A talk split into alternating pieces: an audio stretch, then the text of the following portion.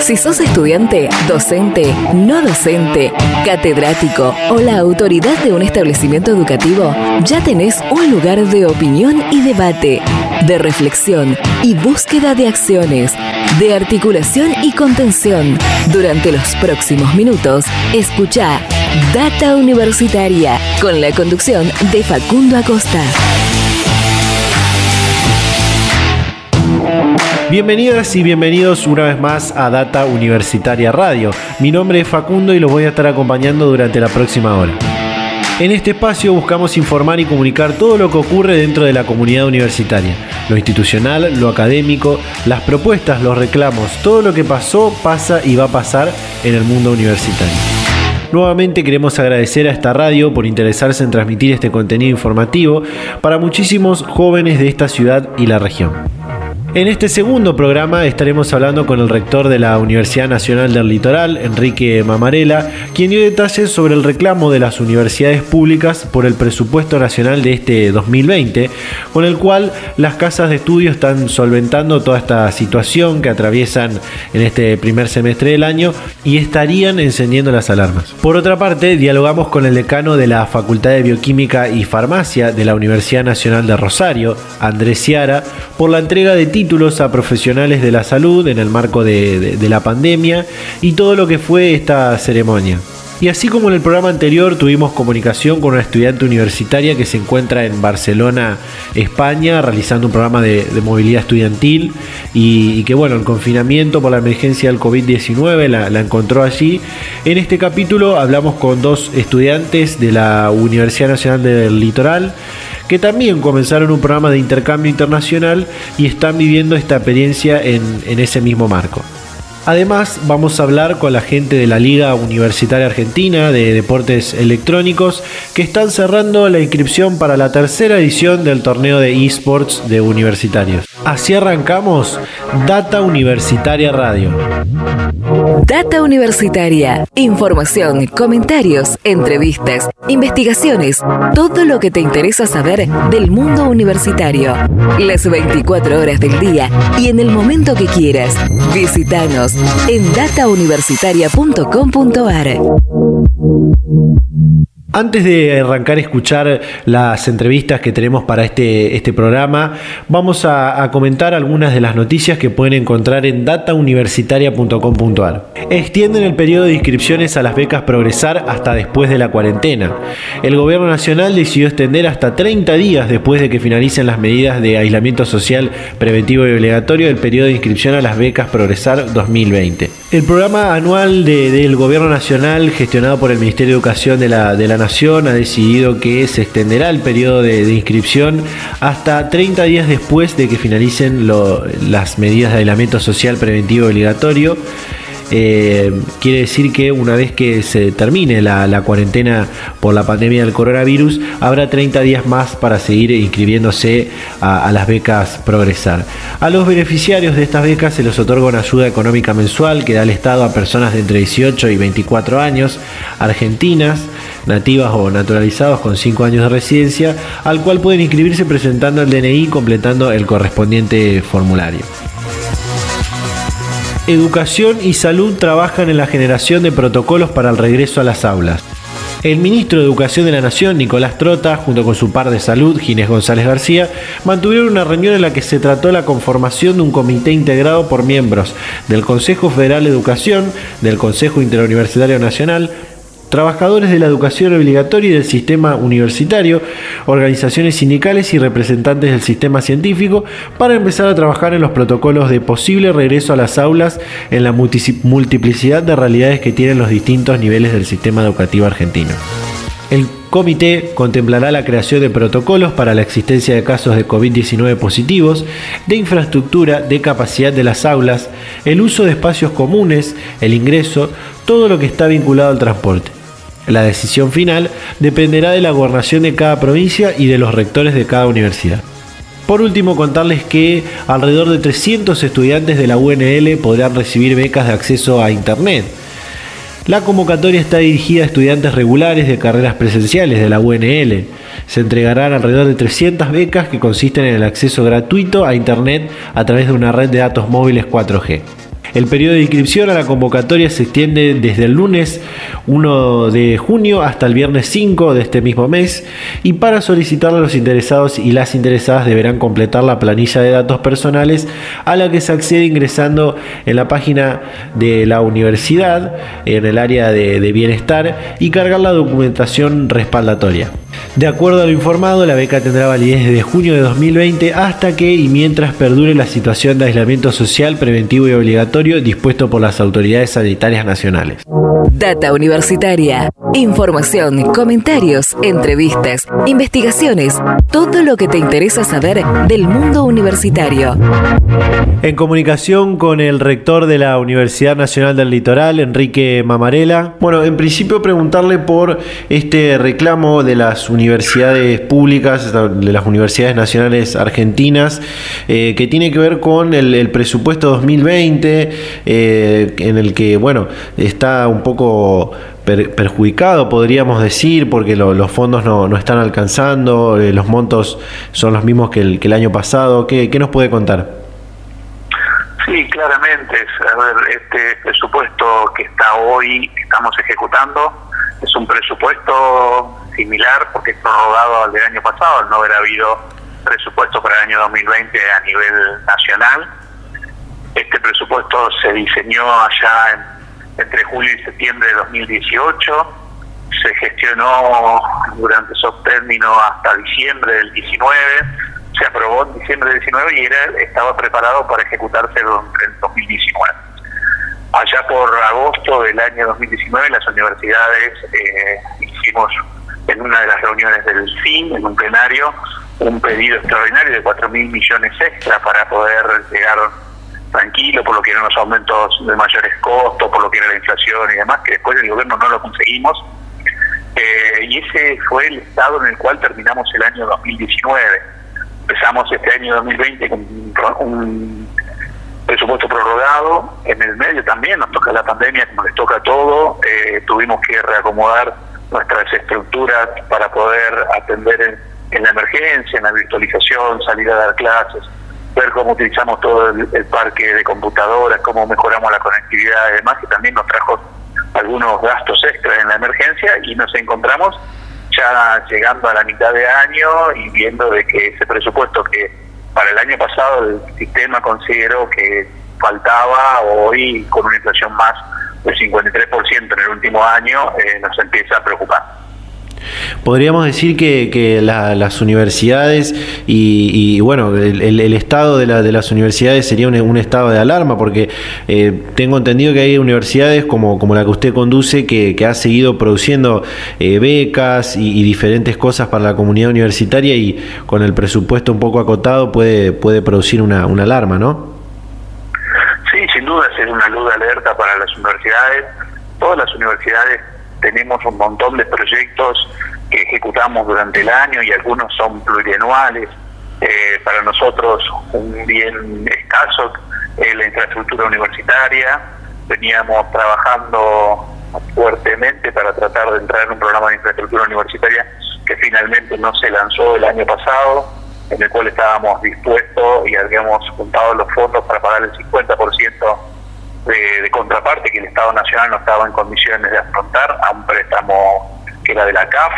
Eh, con eso eh, lo tuvimos que reconvertir para terminar algunas obras que tenía y es un poco lo que nos permite también de alguna manera funcionar en, este incremento de costos que tenemos todos los días y para nosotros hay funciones que son sustanciales, no solo las primordiales en función de dar clase, de la investigación, de la atención, sino también todo lo que tiene que ver con el bienestar fundamentalmente.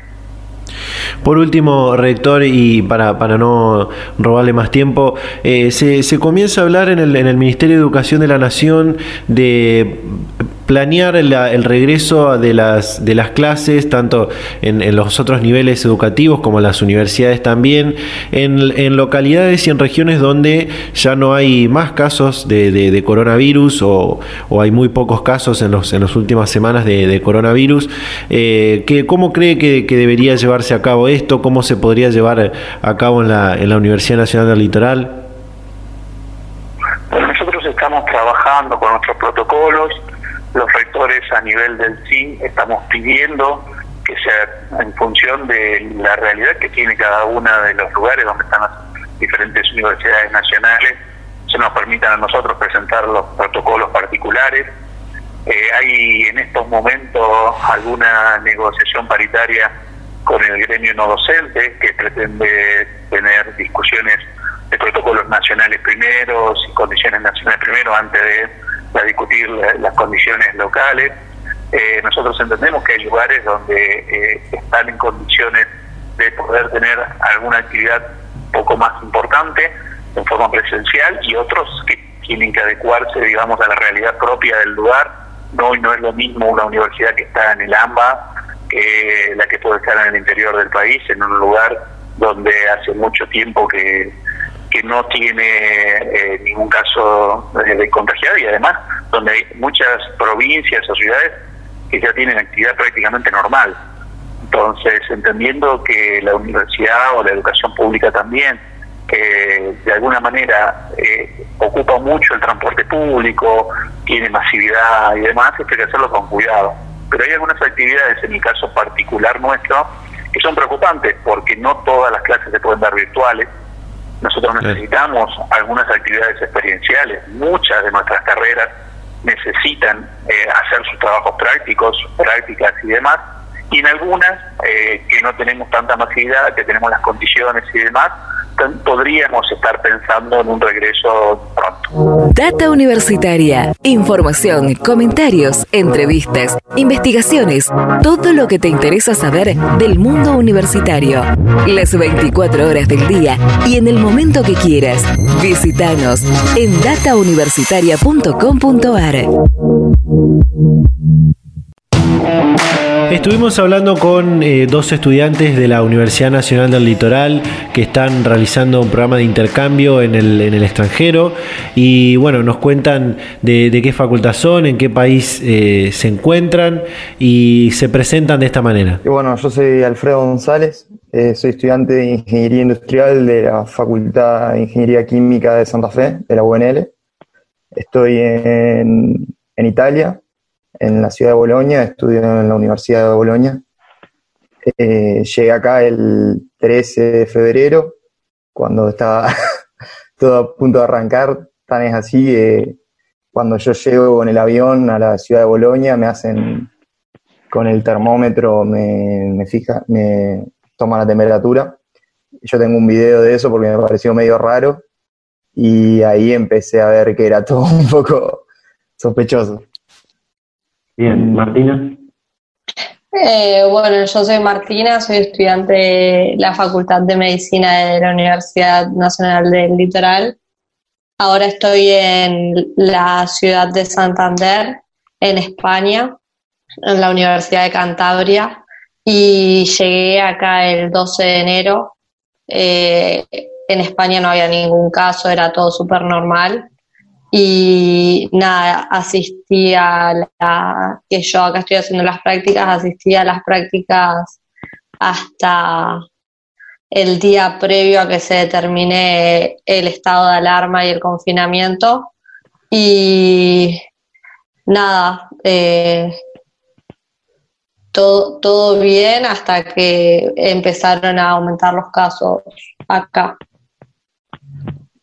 Bien, ¿Y cómo fue que, cómo fue que pensaron y, bramaron irse, a estudiar, irse a, a terminar los estudios en, el lugar donde están ahora, prácticamente del otro lado del mundo, ¿no? Bueno, yo fue... Dale.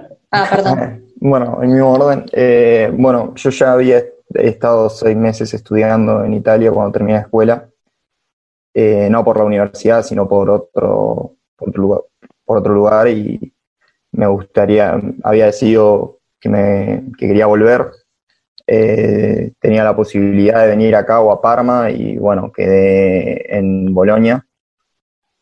Eh, ah, yo estoy más o menos, me queda una materia de cuarto y, estoy haciendo esa materia acá y una de quinto. Eh, y bueno, tomé esa decisión porque también tengo familia italiana, me gusta el idioma dentro de todo. Eh, pensé que lo tenía en la cabeza todavía y me, di cuenta que me había olvidado la mayoría, así que costó un poco, pero bien, ahora está todo más o menos ordenado. Eh, y yo eh, siempre tuve la idea de hacer algún intercambio. No lo hice durante la secundaria, entonces, bueno, me quedaba la parte universitaria y siempre ese, ese como esa parte del intercambio, aparte académico que sea cultural, me interesó bastante y nada, quería cruzar el charco, por así decirlo, y venir para Europa. Así que nada, por eso. Bueno, y cómo en, cada uno de los lugares en los que, en los que están, eh, como un poco entraron al pichito, pero eh, ¿cómo vivieron todo lo que respecta al coronavirus, a la, a la emergencia sanitaria, al, al, confinamiento, ¿no? Que eh, están, están seguramente confinados y, bueno, están del otro lado del, mundo, lejos de, los afectos, familia. Eh, ¿cómo, ¿Cómo lo están viviendo? Este, yo la primera semana, semana y media que estuve acá, eh, la vida fue bastante normal. Yo llegué a cursar solo tres días, llegué a ir a la facultad. en esa semana justo me vino a visitar un amigo eh, que bueno, no es que me vino a visitar, justo estaba dando vuelta por acá y, y para un par de días en, en, la casa en la que estoy ahora. Eh, y eso, hasta ese momento era estaba todo muy normal. Eh, ni bien empieza a haber algunos casos en, en Italia, creo que a los 400 casos ya suspendieron todo. Aparte, Bolonia está más o menos en el norte, Parma, que fue uno de los focos dentro de la región, está muy cerca. Entonces suspendieron las clases y yo estaba, no tenía la cabeza en que era tan grave y yo organizé un viaje eh, esa semana. O sea, no lo tomé como algo eh, para algo que tenía que hacer para cuidarme, sino que dije, bueno, alquilé un auto con otros chicos que estaban acá y nos fuimos de viaje sin barbijo, sin nada. Eh, cuando volvimos no me, fijé mucho los casos mientras estaba el viaje y cuando volví me di cuenta que se habían multiplicado por 10, que era increíble cómo habían crecido. Eh, y ahí dije, uh, esto capaz que se, se pone más feo. Ah, y de ahí nos dijeron que íbamos a empezar a cursar virtualmente hasta fines de eh, mediados de marzo, creo que fue la, la fecha que dijeron. Después la fueron pateando, pateando, pateando y actualmente ya sabemos que los turnos van a ser online, que no, se va a usar más. Eh, acá las cosas también se fueron cerrando de a poco, como se están volviendo a abrir de a poco. No es que fue de una un bloque general, sino que primero empezaron a decir, bueno, los bares, los boliches cerraron, las clases no, hay, que era donde más se juntaba la gente, pero los bares podían abrir hasta las 6 de la tarde, eh, vos podías hacer deporte, todo, yo salía a correr. Eh, y una vez, una de las últimas veces que salí a correr antes de que se cerrara todo, esas tres, o, esas tres semanas que estuvo todo muy cerrado, eh, me gritó un tipo de un auto que, que, estuviera en mi casa. Yo todavía no estaba muy enterado porque el día anterior habían sacado, siempre te, había una página acá en Bolonia que te va diciendo todo lo que se podía hacer. Yo me fijé el día anterior y ese día anterior habían dicho que se prohibía cualquier tipo de actividad física, no importa que vos estuvieras solo. tipo merita desde el auto y yo seguí corriendo, o sea, pensando, bueno, la gente está loca, es un momento difícil. Y me para una señora eh, y me dice que, no podés correr porque hay una ley que si te agarran te multan eh, y te tenés que volver. O sea, y yo dije, y la tía me dice, yo también soy runner, yo no soy runner, pero bueno, está bien. Eh, y, me dijo, volvete, no te queda otro. Y entonces me tuve que volver y, cuando ya me enteré que estaba mal, como yo sabía que ya estaba haciendo las cosas mal y yo tengo, yo vivo enfrente de la estación, tengo siempre policías ahí, dije, no, ya veo que me agarran. A la, a la ida cuando salí no me importó y a la vuelta volví medio tapándome la cara y, después entré a mi casa. Y. Bueno, y acá, como conté antes, o sea, fue vida normal hasta eh, el momento en el, que, en el que se decretó el estado de alarma, así que, eh, bueno, sabía lo de los casos porque eh, leía las noticias y escuchaba el, noticiero, pero no, no nos imaginábamos que, que, empiece, o sea, que sea de un día para el otro. Sí nos veníamos cuidando un poco con Italia, que siempre estuvo un poco peor, y en, en el tema del coronavirus. Y me sorprendía que siga habiendo vuelos, o sea, que por ejemplo había vuelo Milán a Santander, que es la ciudad en la que estoy. Eh, ese vuelo estuvo hasta el día previo a que se decrete acá el estado de alarma. Eso era un poco un poco loco. Y yo también tenía un viaje eh, a Barcelona con una amiga que el día antes, o sea, no se había decretado el estado de alarma y el día antes decíamos, che, vamos, eh, si esto es una boludez. Y, nada, al final terminamos suspendiendo y nos fuimos, y menos mal que nos fuimos porque nos hubiésemos quedado varadas en, en Barcelona. Y eh, la vida así en el confinamiento, al principio no te deja, o sea, de entrada de un momento al otro no podía salir excepto para ir al supermercado y siempre con barbijo, guantes. Eh, y después ahora, bueno, se fueron reabriendo distintos sectores.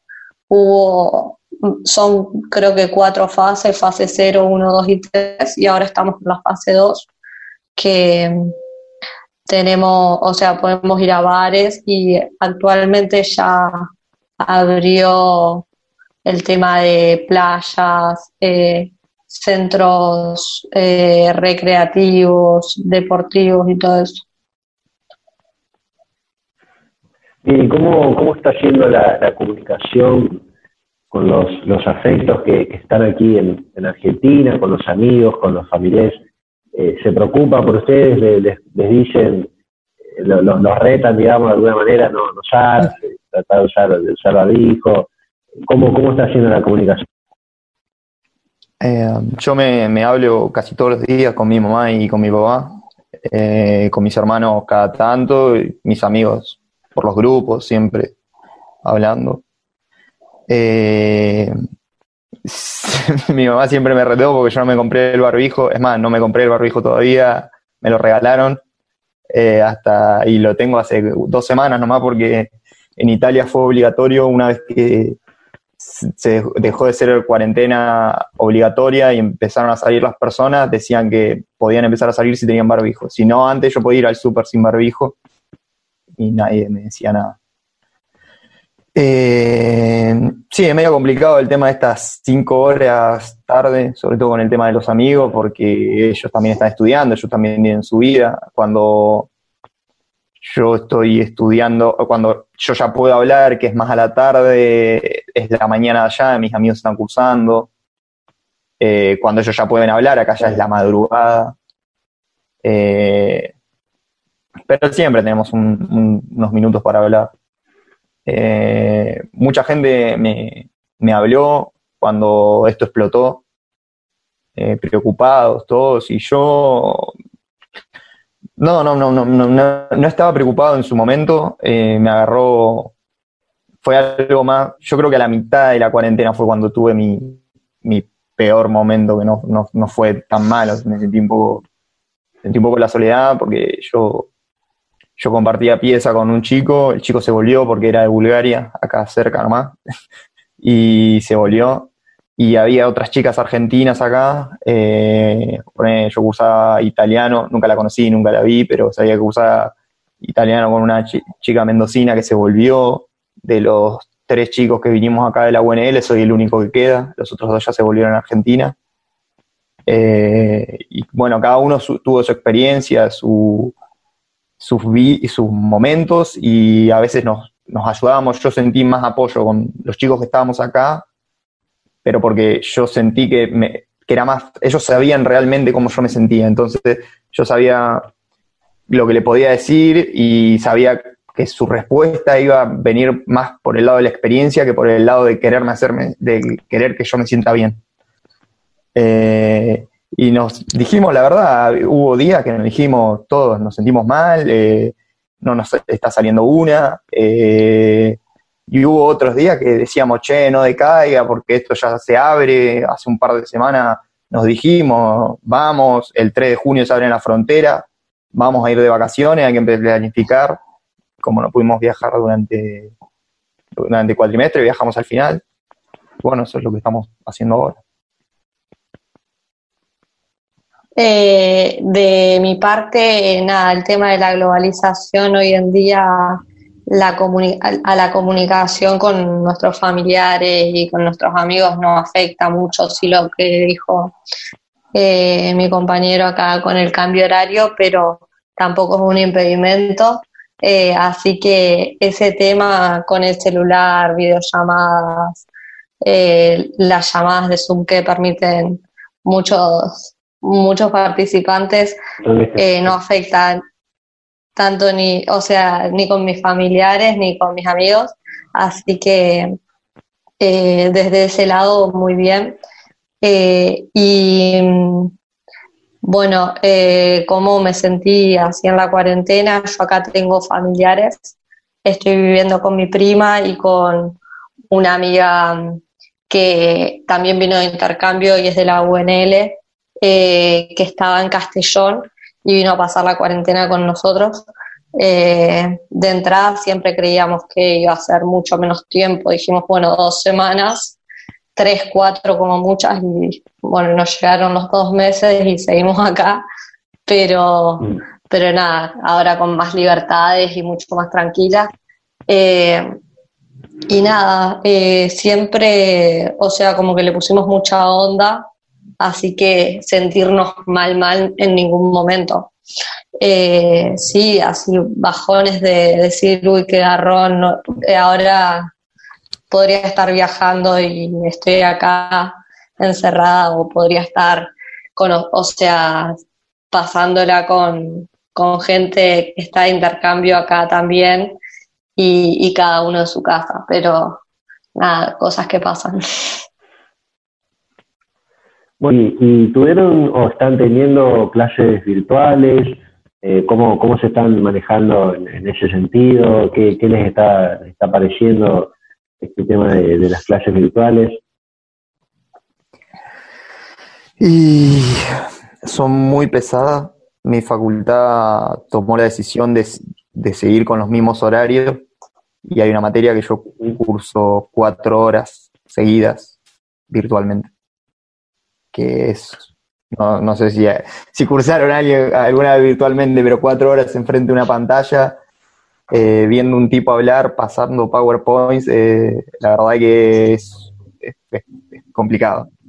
Es imposible no perderte y poner que te, hace, te dan un recreo de 10 minutos en el medio o dos recreos de 10 minutos, pero terminás muy cansado. Eh, eh, después las materias que elegí yo pensé que iban a ser un poco más fáciles y resulta que no lo son tanto, así que tengo que dedicarle tiempo. El sistema no es tan distinto a la, de Argentina que yo pensé que iba a ser más distinto. O sea, siempre la gente que fue a intercambio me dijo que era, que era distinto y acá la verdad es que hay turno de exámenes, se maneja todo igual, no, no cambia nada. Y eh, por ese lado estoy más familiarizado, pero, por, pero sí, yo creo, no, no es algo que recomiendo cuando termine la cuarentena el cursado virtual, por lo menos de mi parte. Y acá, eh, bueno, a mí me tocó que vine a hacer las prácticas hospitalarias eh, y con todo este tema el contacto con el hospital fue un poco complicado.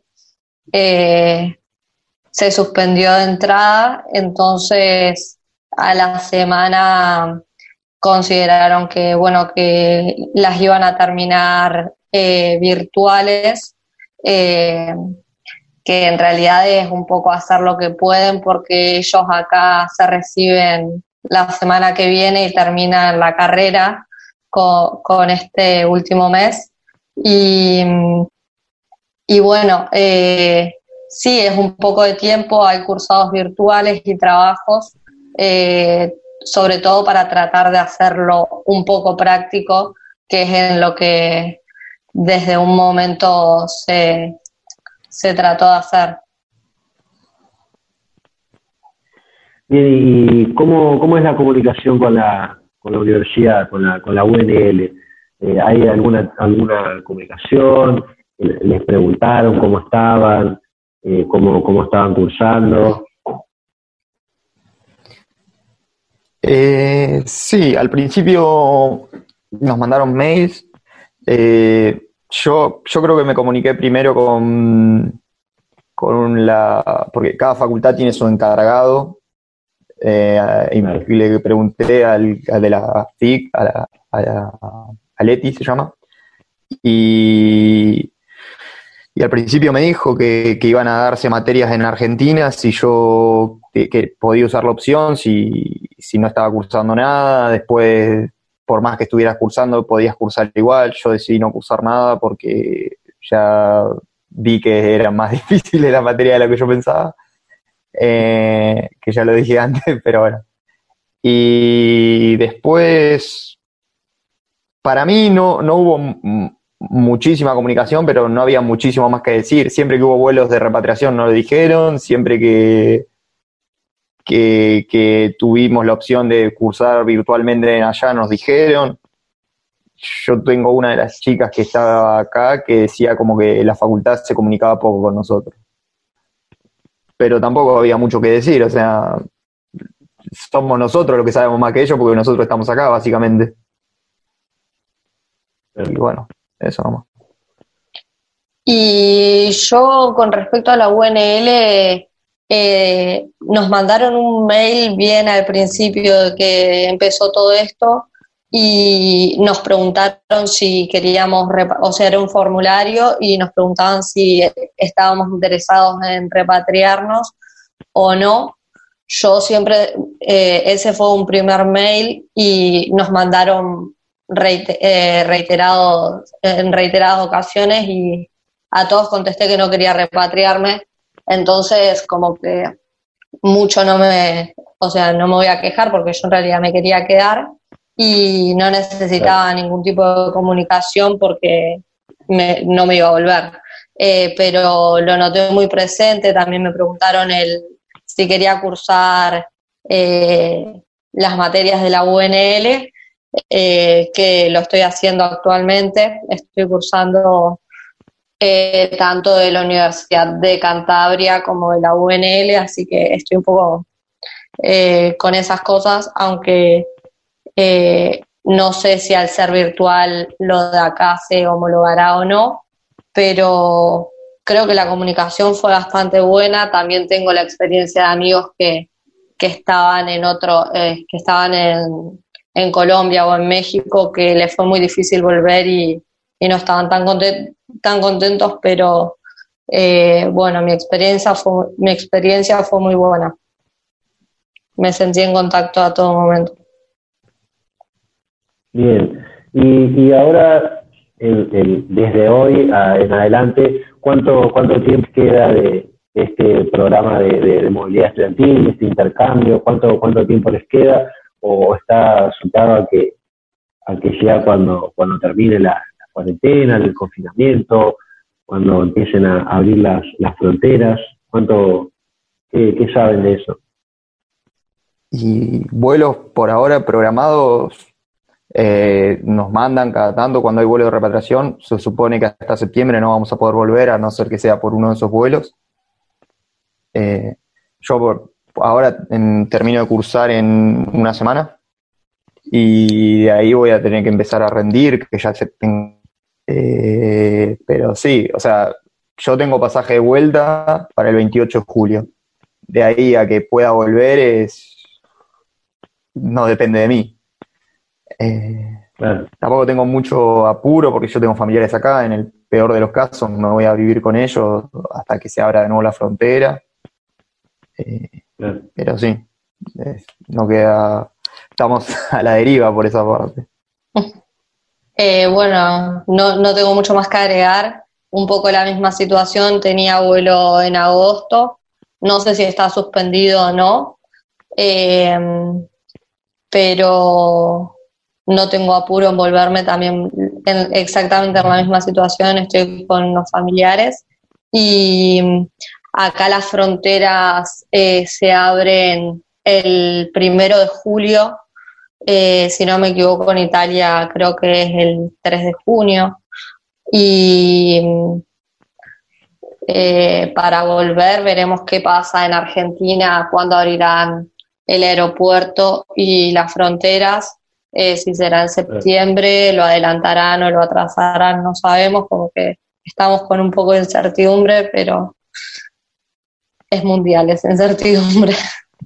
Bueno, y, por último, y ya, a, modo de, a modo de cierre, eh, preguntarles eh, si creen que la, educación va a cambiar luego de luego de la, de la pandemia, si, si se va a replantear esto de, cursar de forma mixta, un poco virtual, un poco, un poco presencial, si va a cambiar las formas de, la docencia, del cursado, de estudiantes, y así como la educación, si el mundo también va, va a ser distinto después de la, de la pandemia.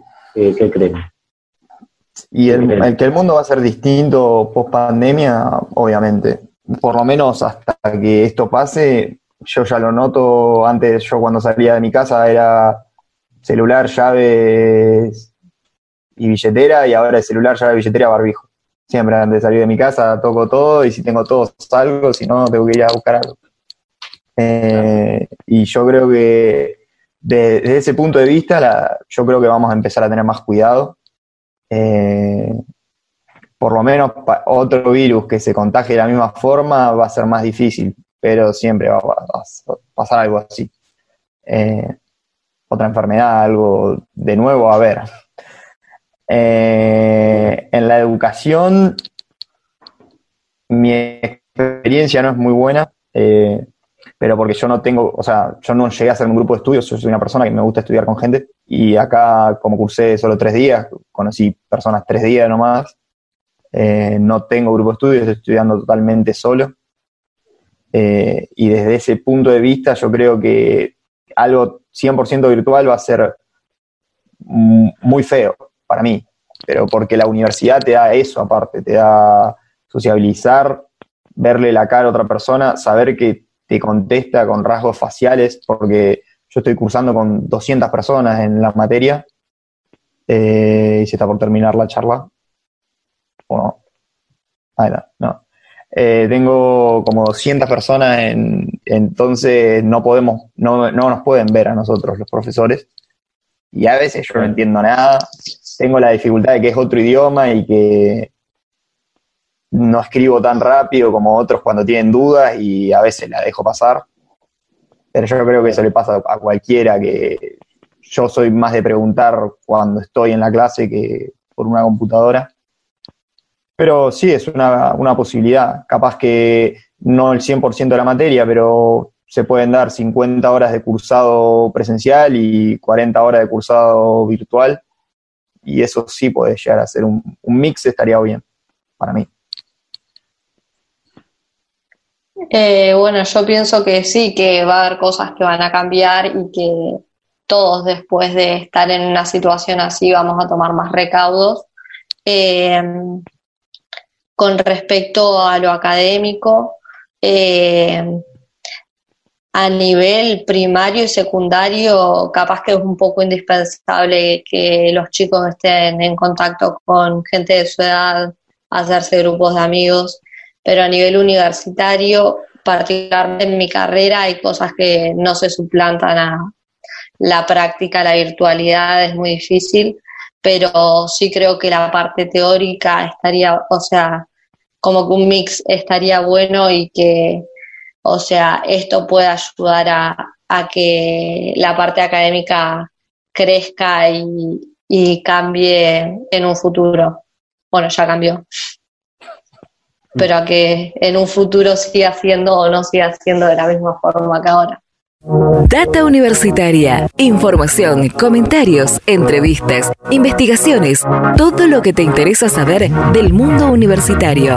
Las 24 horas del día y en el momento que quieras. Visítanos en datauniversitaria.com.ar. Bueno, comunicación con el decano de la Facultad de Bioquímica y Farmacia de la Universidad Nacional de Rosario, Andrés Ciara. Andrés, ¿cómo le va? Muy bien, muy bien. Eh, un gusto hablar con ustedes. Bueno, en principio preguntarle por lo que se vio este jueves 28 de, mayo en la entrega de diplomas a, profesionales de, de, esa, de esa facultad. Eh, cuéntenos eh, algunos detalles de esta, de esta ceremonia.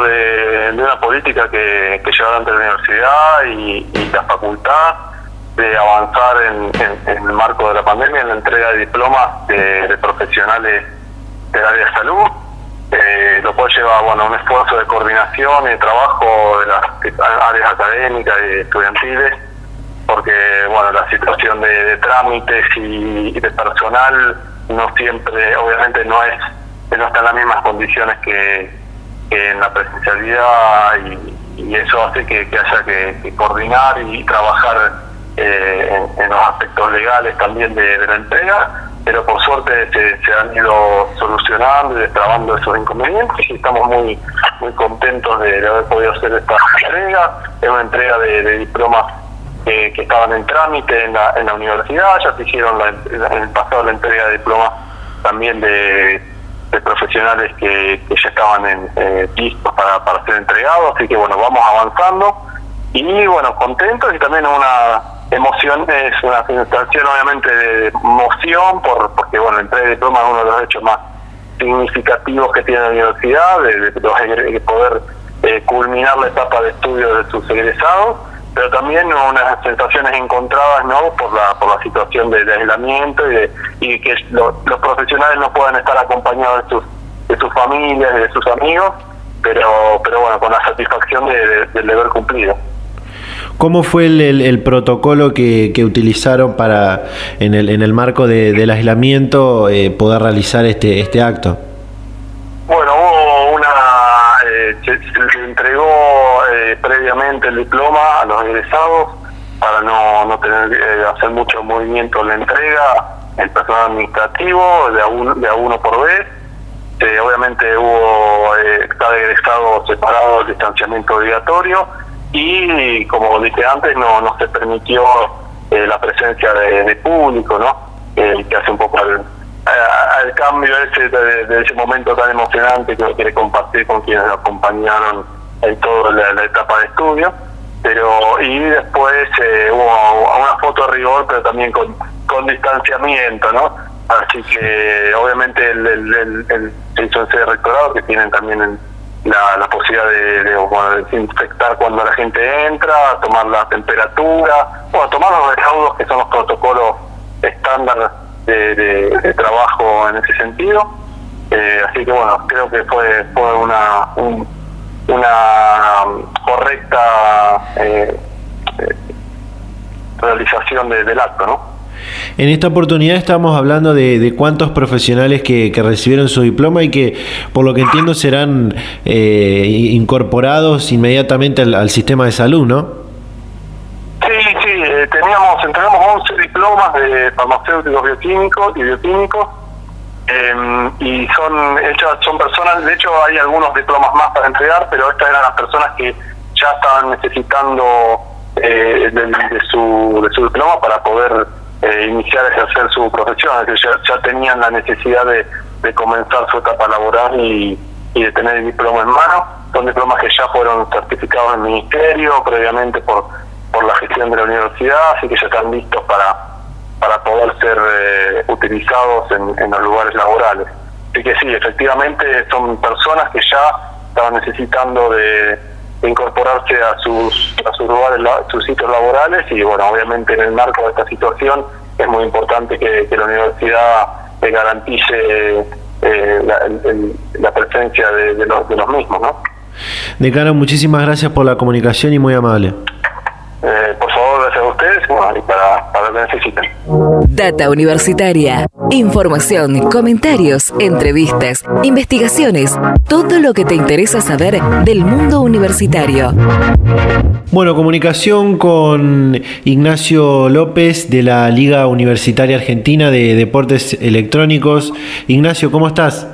¿Qué tal? Muy bien, ¿y vos? Bueno, en principio, eh, contanos de, qué se trata la, Liga Universitaria Argentina eh, y, los deportes electrónicos para, para, aquellos que por ahí no, no están muy al tanto de, de, esta, de esta movida. Sí, como no, LUA es, eh, es una liga universitaria de, de esports, deportes electrónicos. Los deportes electrónicos son básicamente los, los videojuegos llevados a un nivel competitivo entre dos o más participantes. Eh, como títulos más conocidos está el FIFA, el League of Legends, Counter-Strike, juegos que la mayoría de, los jóvenes de, hoy en día los, los habremos jugado en algún momento y muchos lo siguen jugando.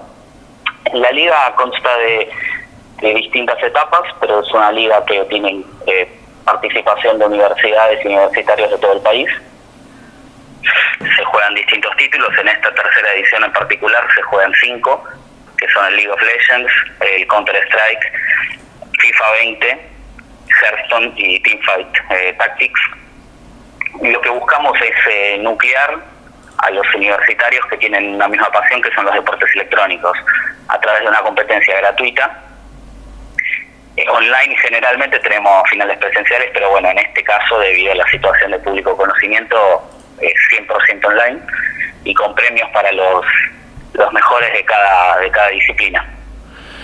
¿Alrededor de cuántos eh, universitarios eh, estarían participando de, están participando de estas de estas competencias? Mira, en esta edición todavía estamos a, breves días de, cerrar las inscripciones, pero nosotros tenemos un tope.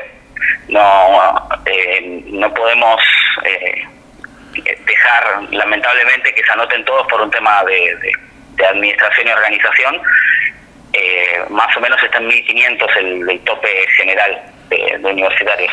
Si se anota mucha gente más se nos complica la parte del armado de los torneos y nuestra otra de nuestras premisas es la buena atención hacia el universitario atención en todo momento, en, el momento de las inscripciones, de las competencias, de que nos mandan certificado. Entonces tenemos gente para las distintas etapas para darles un soporte y si el caudal se eleva de manera muy drástica, eh, vamos a perder esa atención que nos caracteriza también.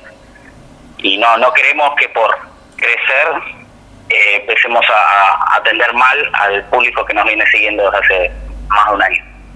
Esto, esto de la, de la LUA, la Liga Universitaria Argentina, nació como una iniciativa de, de estudiantes. ¿Cómo, ¿Cómo nació esta?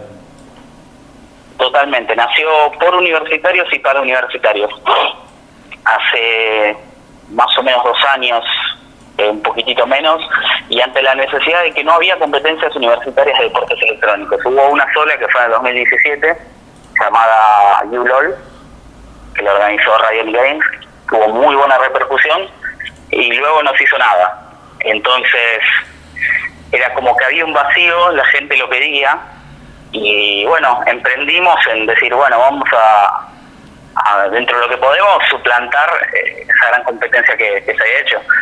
Y bueno, a poquito se fue creciendo, se fue ganando más eh, repercusión, más gente inscrita, a los chicos arrancamos con muy poquito, obviamente, la primera edición era algo una prueba eh, piloto chica de, LOL, eh, empezó gente a pedir más juegos, más cantidad de torneos, y bueno, a medida que pasó el tiempo fuimos tratando de cumplir las expectativas de los distintos universitarios. Bueno, y, contanos eh, cómo, cómo está siendo el, ciclo del periodo de, inscripción, eh, cuándo, está cerrando este periodo de inscripción y cuándo, cuándo va a arrancar la primera fase de este torneo finalizan las inscripciones sobre el 31 de mayo, en unos días, y se juega principalmente, va, depende de, cada, de cada título, pero en los fines de semana de junio. Siempre tenemos en cuenta de que se jueguen en los fines de semana, sábado y domingo, para no interferir con los horarios de la cursada ni, ni de ningún, ni ninguna actividad universitaria. Porque hay chicos que estudian a la noche, algunos estudian a la mañana, entonces es difícil poner un horario, por más que por a las 10 de la noche, vas a tener gente que está terminando de cursar y está cansada o gente que está cursando. Entonces sábado y domingo es el día más tranquilo para todos y en el que se puede coordinar más tranquilo. Eso es otra de otra de nuestras premisas es mantener eh, obviamente el, la prioridad es el estudio para los universitarios. Entonces, tenemos que tener las competencias lejos de los finales o, que no toquen los finales y que no alteren el, el curso normal de, de la cursada. ¿Recordás más o menos eh, cuáles son las, las universidades eh, que participan, cuáles son los mejores los mejores equipos, sin, sin entrar en, en, discusión y quedar mal con ninguno, pero si, si hay alguno que sea mejor que otro, eh, quién es el, campeón o, los campeones vigentes de cada, de cada juego? Sí, sí, sí, podemos, podemos decir lo que, lo que ya sucedió, no vamos a entrar en conflicto. La UBA ganó bastante, alumnos de la UBA, obviamente son tienen un caudal grande, ¿no? Claro. tiene 300.000 alumnos, con lo cual la chance de que haya buenos jugadores es elevada, pero hay en participaciones en cuanto a las finales, ha habido gente de Jujuy, gente de Entre Ríos, del sur, de, todos lados. A veces no, no ganan, digamos, por ahí juegan la final y gana la UBA, que fue la que más títulos tiene hoy, más campeonatos. Claro pero te diría que es variado, así como es variado también la, las carreras de los inscriptos, a pesar de que predomina un poquito lo que es ingeniería, informática, lógicamente, tenés gente que estudia enfermería, medicina, eh, veterinaria, administración de empresas, economía, psicología, no, no hay, no hay solamente un grupo. Bien, ¿y, cómo, por dónde lo, la, gente, por dónde lo va a poder ver? ¿Va a haber eh, transmisiones eh, vía streaming en alguna plataforma para, para ir viendo las diferentes fases? Sí, sí, vamos a transmitir en Twitch, eh, nuestro canal de Twitch TV, que es Lua Esports. también vamos a mantener actualizados en, nuestro Instagram y en la página de los resultados del, que se vayan jugando los fines de semana.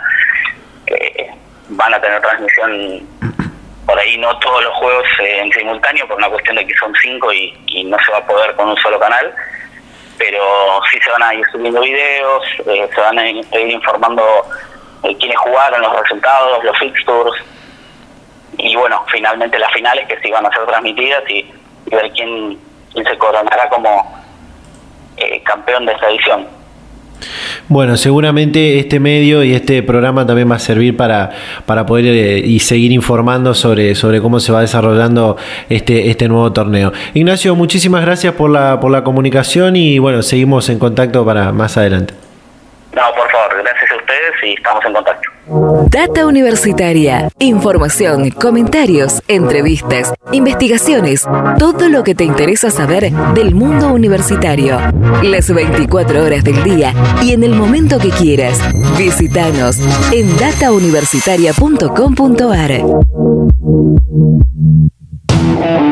Llegamos al final de este segundo programa de Data Universitaria. Esperamos que este este segundo programa haya sido de su agrado, que la hayan pasado bien. Los invitamos a que nos sigan en nuestras redes sociales, en Facebook nos encuentran como arroba data universitaria, en Instagram también como arroba data universitaria, en Twitter como DT universitaria. También pueden ir eh, siguiéndonos todos los días en datauniversitaria.com.ar. Nosotros nos despedimos, nos vamos a reencontrar en este mismo dial y a esta misma hora el próximo fin de semana.